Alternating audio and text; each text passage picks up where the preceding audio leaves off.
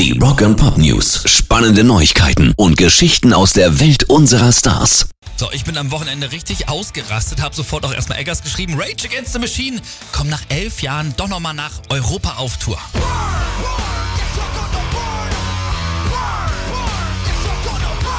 Am 3. September spielen die Jungs in Originalbesetzung übrigens. Das einzige Deutschlandkonzert Open Air auf der Expo Plaza in Hannover.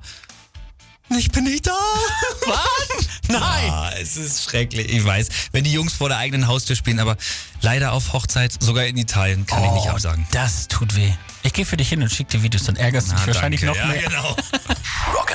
News. Ozzy Osbourne zieht von LA wieder zurück in die englische Heimat und lässt in dem Zuge gleich einen ganzen Flügel seines Schlosses in Birminghamshire, ja, kein Scheiß. Ozzy hat ein eigenes Schloss. Den lässt er jetzt krankengerecht umbauen, damit er da auch wohnen kann, wenn seine Parkinson-Krankheit ihn stärker einschränkt. Es werden dort alle rutschigen Fußböden entfernt, überall Haltegriffe angebracht. Außerdem wird das Poolhaus in eine Wohnung für eine Pflegerin umgebaut.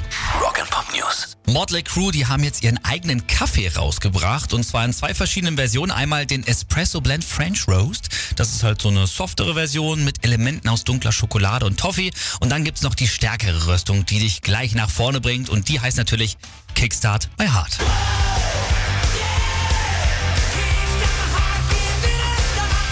500 Gramm kosten aber jeweils 19,99 Dollar. Da wisst ihr auch mal Bescheid. Da wird man auch sofort wach. Ne? Und beide kriegt man auf der Homepage von Motley Crue.